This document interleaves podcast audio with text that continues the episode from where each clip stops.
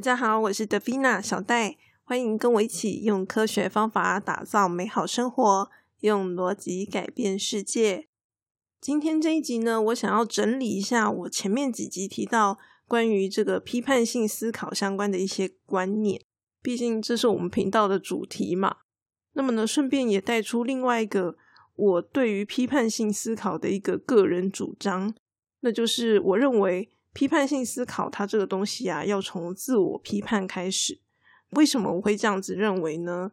那么今天呢，我就是想要来解释解释。首先呢，嗯，我们知道人类它就是一个比较主观的生物嘛。今天不管我如何告诉大家说，哦，我们必须要客观。但是这都没有办法改变我们人类是一个主观动物这个事实。也就是说，我今天问你啊，你觉得你是一个主观还是客观的人？不管你的答案是什么，好，你的答案本身它都是一个主观的看法。因为呢，假设你觉得你自己很客观，可是搞不好别人觉得你很主观啊，对不对？所以今天不管这答案如何，好，它都是一个主观的答案。所以人无论如何，它就是一个主观的生物。那我在上一集，就是第二季第十九集的时候，我有跟大家讲，就是说，因为我们人类有主观嘛，然后我们也有我们的信仰。好，我们的信仰就是说，哦，我们相信我们的主观相信的一些事情。那么呢，我们相信的这些东西啊，它可能就会产生偏见。然后呢，如果这个信仰啊，它是一种比较固化的观念或者是想法，就是说这个想法啊，它是固定住不会变的。好，比如说。结婚就是要男生跟女生一起结婚，好，这样才算是婚姻。这就是一种固定的想法，好，它是不会变的。那么像这样子的一个固化的观念呢，它就会导致我们没有办法去接受一个新的观念。比如说现在，诶，现在不是男女都可以结婚啊，现在可能会有同婚，好，类似像这样子，你就会很难接受这个新观念。那么当然啦，以结婚这个例子，它可能不见得有什么对错的问题。好，可是呢，有些事情它可能是我们过去的观念是错误的，然后现在有一个新的观念是正确的，那可能我们就会因此而无法接受。比如说这个，嗯，糖吃多了对身体有害。好了，好，这就是一个新的观念。好，过去可能没有这样子的一个观念，但是呢，你能不能接受像这样子一个新的观念？它可能是比较好的，好，它比你过去的观念还好，但你不见得可以接受它。那么呢，受到这些固化观念的影响，就会影响我们的判断能力嘛？因为我们相信的东西是错误的。那么像这样子比较不好的主观，它就会对我们产生不好的影响。可是问题是说，人天生就是主观的啊，那该怎么办？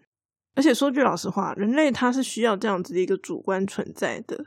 比如说像观点，观点基本上就是我们主观的一个最佳代表，然后最好的东西。因为我们就是常常会要吸取别人的观点来增加我们的视野嘛。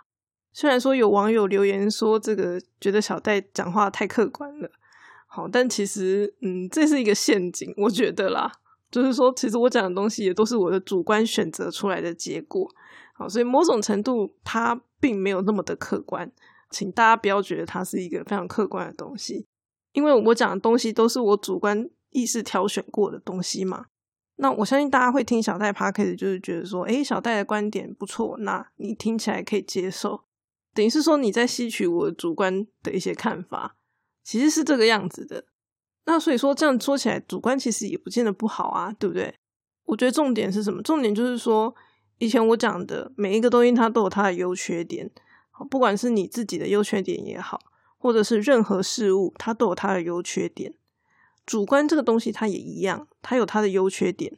所以呢，问题不是在于说主观的缺点是什么，好，问题是说主观它有它的优点呐，那当然它有它的缺点嘛。那我们如何去把它的优点放大，好，然后呢，降低这个缺点对我们造成的影响，这才是我们要做的事情。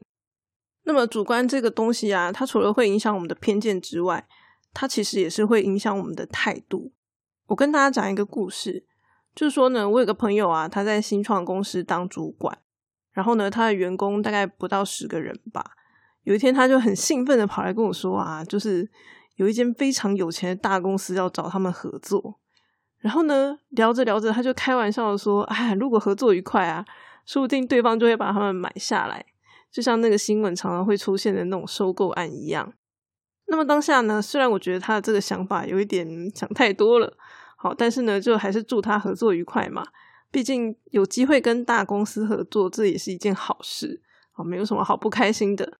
可是呢，过了两个月之后啊，我就问他啦，哎，那你合作的状况怎么样呢？没想到这个时候他却有一点就是憔悴的那种感觉，啊，为什么呢？嗯，他的合作其实没有什么太大的问题，也没有什么困难，这个合作基本上，嗯，他们是很可以很轻松的搞定他的。可是啊，就是在这个合作的过程中呢，他却不小心犯了错误，然后所以他就很忙着在弥补他的错误，这样子。那我就问他说：“哎，那到底发生了什么事？”哦，原来就是他在跟对方公司谈判的时候啊，他不小心把自己公司有的底牌全部掀光了，等于说我可以有什么东西我都全部告诉你了，这样子。因为这个原因，可能他就变成是说，他比较缺乏跟对方谈判的一个呃东西，对方就是可以有点任他宰割，我对方要什么你就得提供什么这样子的感觉。那但是还好，就是说对方公司是很有诚意，就是说他也没有说要故意凹你们的意思，这样子就还是有一点说啊，在商言商啊，好啦，我拿多少我就付你多少钱这种概念啊，也没有要凹他们的意思。所以因为这个原因，就是这整件事情才能够圆满的落幕。那么他也不知道为什么会这样，反正他就是做错事了嘛。可是这件事情看在我的眼里，我却觉得，哎，这个原因很明显呐。好，原因是什么呢？原因就是因为他的心中一直有一个梦嘛，一直有一个他想要被对方收购的这个梦。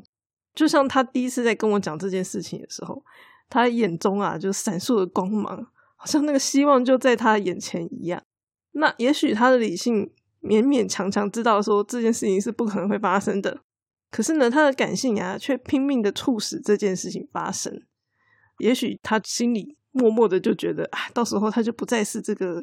小公司的主管了，好，他就会变成这个大公司的主管了。这样，他的理性可能根本也没有想到这件事情，但是那就是他的感性，他的内心深处所想的事情就是这样。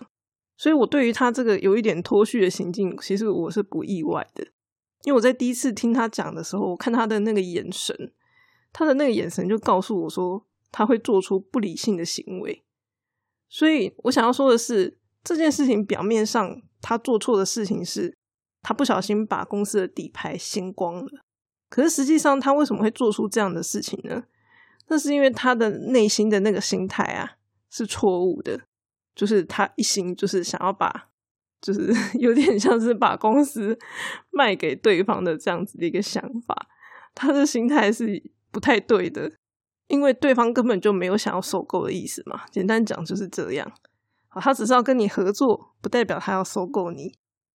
那你说这件事情跟批判思考有什么关系？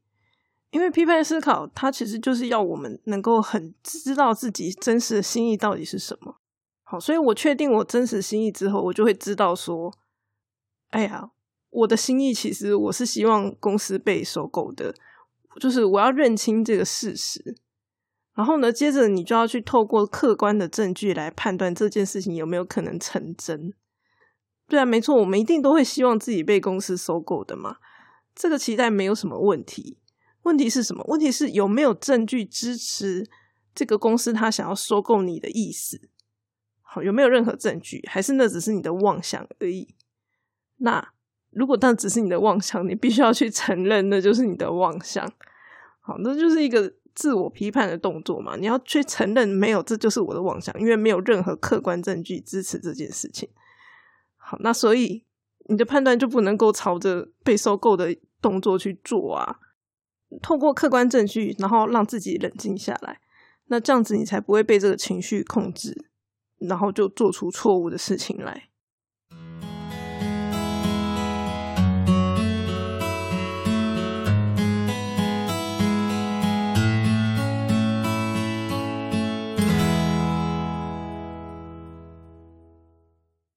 么，所以这整件事情从头到尾就是一个心态、一个态度上的问题。那很多老师也都会告诉我们，就是说，哦，这个在工作的时候啊，我们必须要有负责任的这种心态。呃，对，没错，我们必须要负责。我之前呢也跟大家提过嘛，我觉得人与人交往的过程中最重要的一种态度就是尊重跟体贴，诶，这也是一种心态。那么这些心态，它其实是会决定你如何看待一个事物，也就是说，它会影响你的主观，然后呢，它也会影响你选择的一个方向。就像我当年做电脑做一做，然后呢，我突然觉得，哎，没有，我觉得人很重要。好，我要把电脑做好，我就要先了解人。所以呢，呃，我的主观认定人很重要嘛，对不对？那所以我的心态上也把人放得很重要。好，那所以我后来选择的方向，我做了什么？我就去念教育嘛，因为我的主观认定的结果会影响我选择的方向。那因为我选择方向好，我选了教育。是不是后面就会影响我的能力？因为呢，我觉得我自己超爱电脑的，但是我最后就没有选择做工程，好，资讯工程，我没有朝这个方向去。然后呢，我跑去念教育，所以我的方向，我的能力就变得不一样了。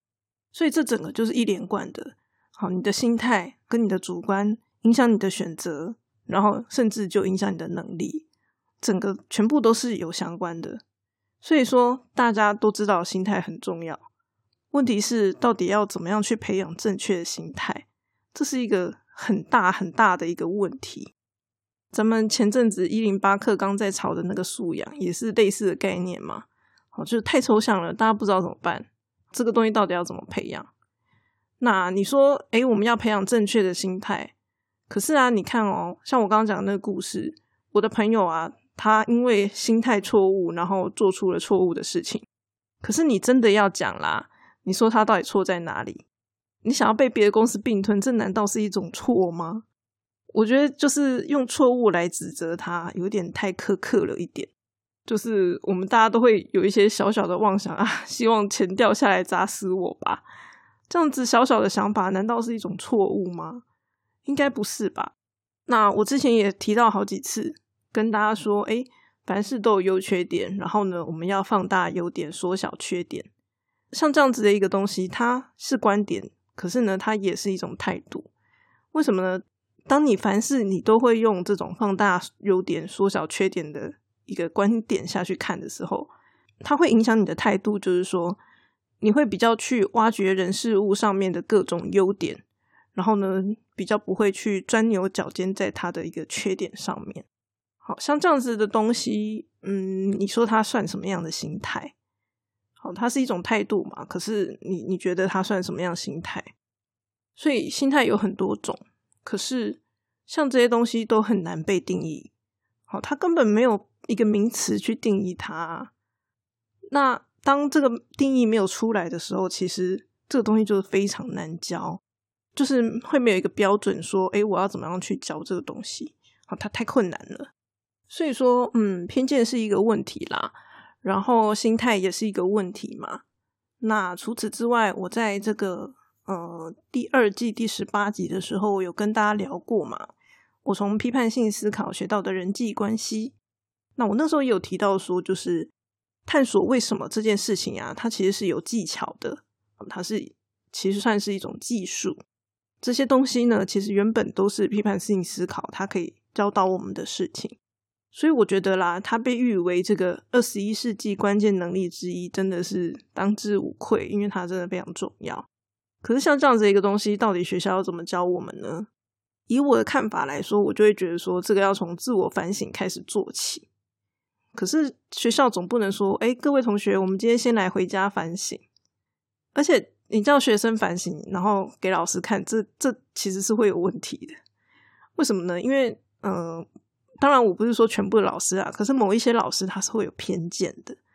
那假设今天学生反省的结果，然后老师却又有带偏见的去看这个学生的检讨反省的时候，可能会有不小的问题。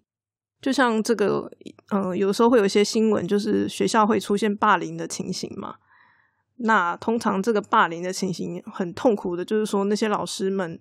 可能也没有帮忙，想要息事宁人，好类似这样子，或者是说学生觉得很严重的事情，然后老师会觉得啊没那么严重啊，就是有的时候也不见得是老师的错啦，哈，但是就是说他无法感受到学生感受到的事情嘛，有的时候是这样，那就会产生偏见。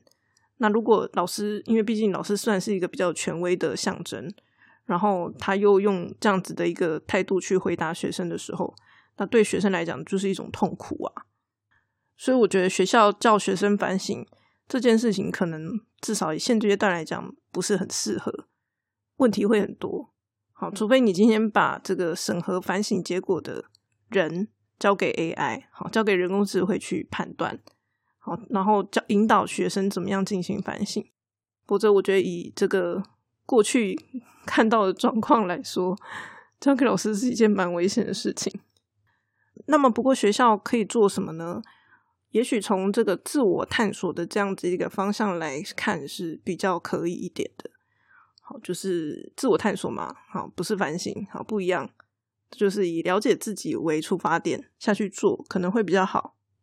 不过又有一个问题是说，自我探索你要几年级做啊？我觉得从国小到高中应该都还可以吧。可是你说要到大学然后做自我探索，就会觉得有一点，就是感觉这件事情应该要在大学以前完成会比较理想。现在教育被人家诟病的就是说，大学的时候还搞不清楚自己想要什么，好，这是一件很严重的社会问题。好，所以这件事情其实应该是要在。高中以前完成是比较好的，大学的话可能就直接上哲学课吧。但是不管怎么讲啦，这些东西感觉就是离批判性思考很远，就是给人家的印象哈不是那么的直接，不会说哎这个就叫做批判思考课程。那如果你今天这个课程就是标榜批判思考的话，最简单最让人家一目了然，哎，没错，这就叫做批判思考。那就是拿一个议题出来嘛，好，我今天拿一个议题出来，然后问大家，哎，请大家针对正反方啊，收集个资料，我们来讨论这样子。那么，当然这样子的方式也不能说它不好，就是说我们可以从中学到一些不同角度跟不同观点嘛。但是呢，我觉得这些东西啊，对于批判性思考的核心，好，比如说我刚讲的那些东西，它可能就没有办法透过这样子的方式学习。那这个核心有什么？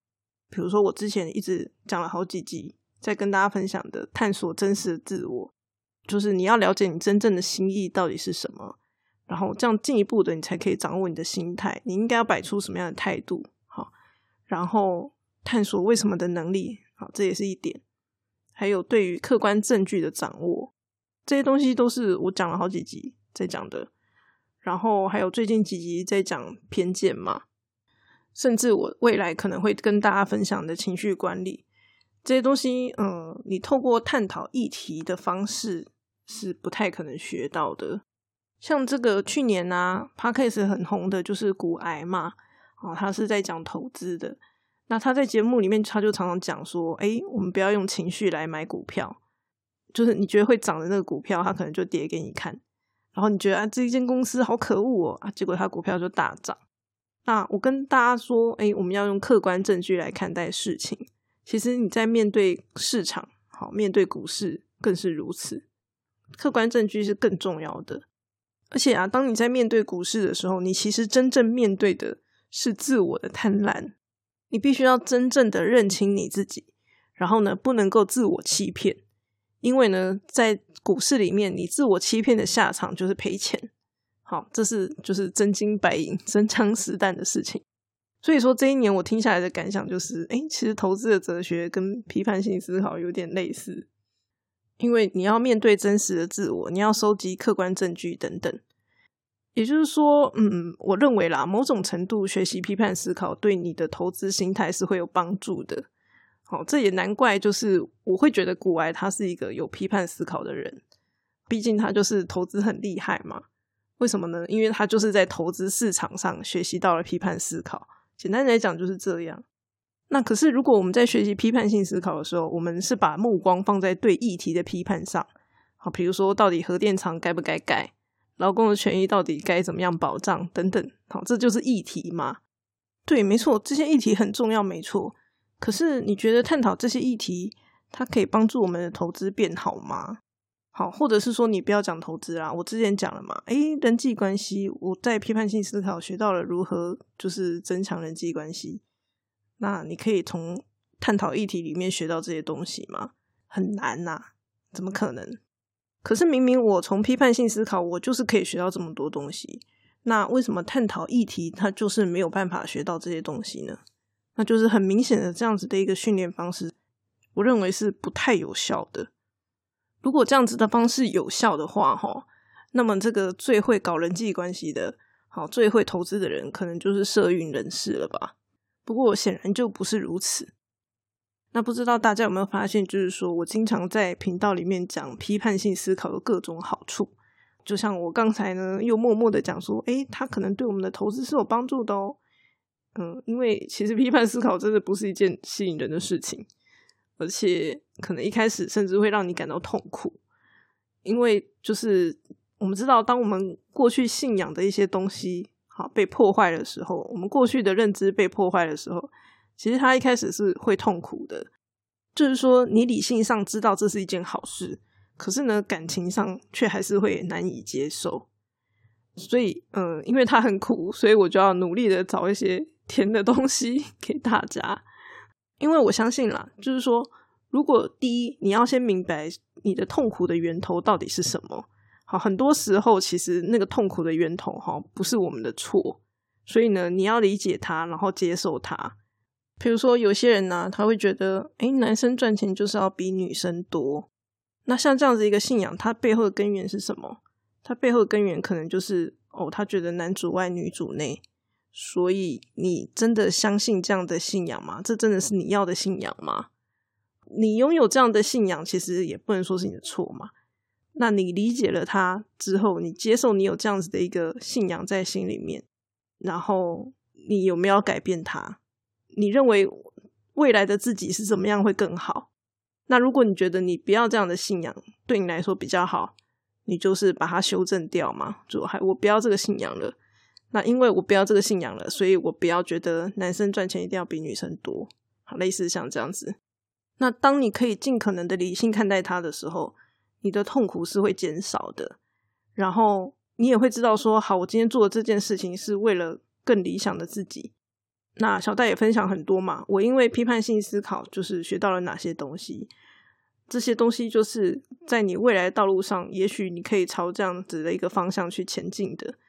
就是他的未来，如果是可以被预期的话，那我相信这样子的一个过程是比较不会那么痛苦的，就不会像我当年那样子。我当年就是说，哎，没有啊，我自我批判，我不知道为什么，就是可能比较 M 吧，就是自我批判，然后把自己批的一文不值，然后不知道为什么对未未来就是很迷惘，然后不知所措，这样我也不知道我到底做这样对不对。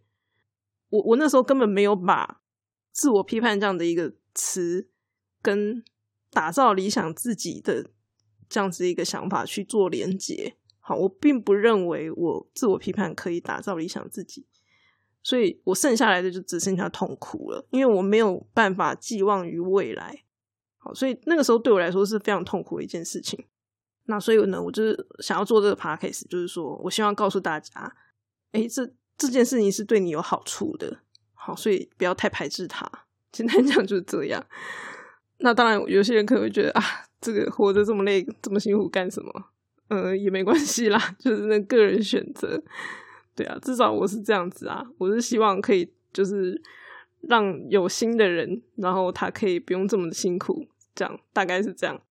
而且因为我想要推广批判性思考嘛，可是批判性思考，我又认为他要从自我批判开始，其实这是跟现在的教学法是不太相符合的。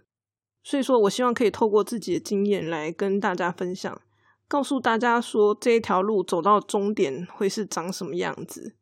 好，让如果你觉得诶这是你想要的，那你可以去走走看。好，这样 好像有点缺乏说服力。有句话是说“吃得苦中苦，方为人上人”啦。其实对我来说，我也没有想要成为什么人上人之类的啊。好，我只是想要成为理想的自己，这样子而已。可是我觉得啦，很多人就是很多人不是怕吃苦，你知道吗？他们大家怕的就是说我是白吃苦的，就是我不知道吃苦是为了什么，不我不知道我为何而战，我为何而苦？我觉得那才是最痛苦的。好，那如果我今天可以告诉大家说，哎，没有你，你今天你的目标可以放在这里，那也许这件事情就不会那么的痛苦。我的想法是这样，因为学校它真的可以教我们很多东西，可是，在批判性思考的这样子一块上面，我觉得它天生有很难执行的地方。所以，我觉得对于学校要教导批判思考这件事情，我觉得它是一个不切实际的期待。那我们就只能靠自己这样。对，所以说我希望做这个 podcast，就是想要鼓励大家自己学习批判性思考，然后希望可以降低一点门槛，希望大家不用像我当年一样这么辛苦。这样，这是我的想法。好啦，最近这个我已经被我老公嫌，就是说我讲的东西太逻辑、太批判性思考了，就太硬了这样子。对，然后所以我在想说，嗯，那该怎么办呢？在我还没有决定要怎么办之前，我可能就先讲一些比较偏情绪相关的吧，因为这个本来也是在我预计要跟大家分享的主题。那么今天的分享就先到这边喽，我们下次再见。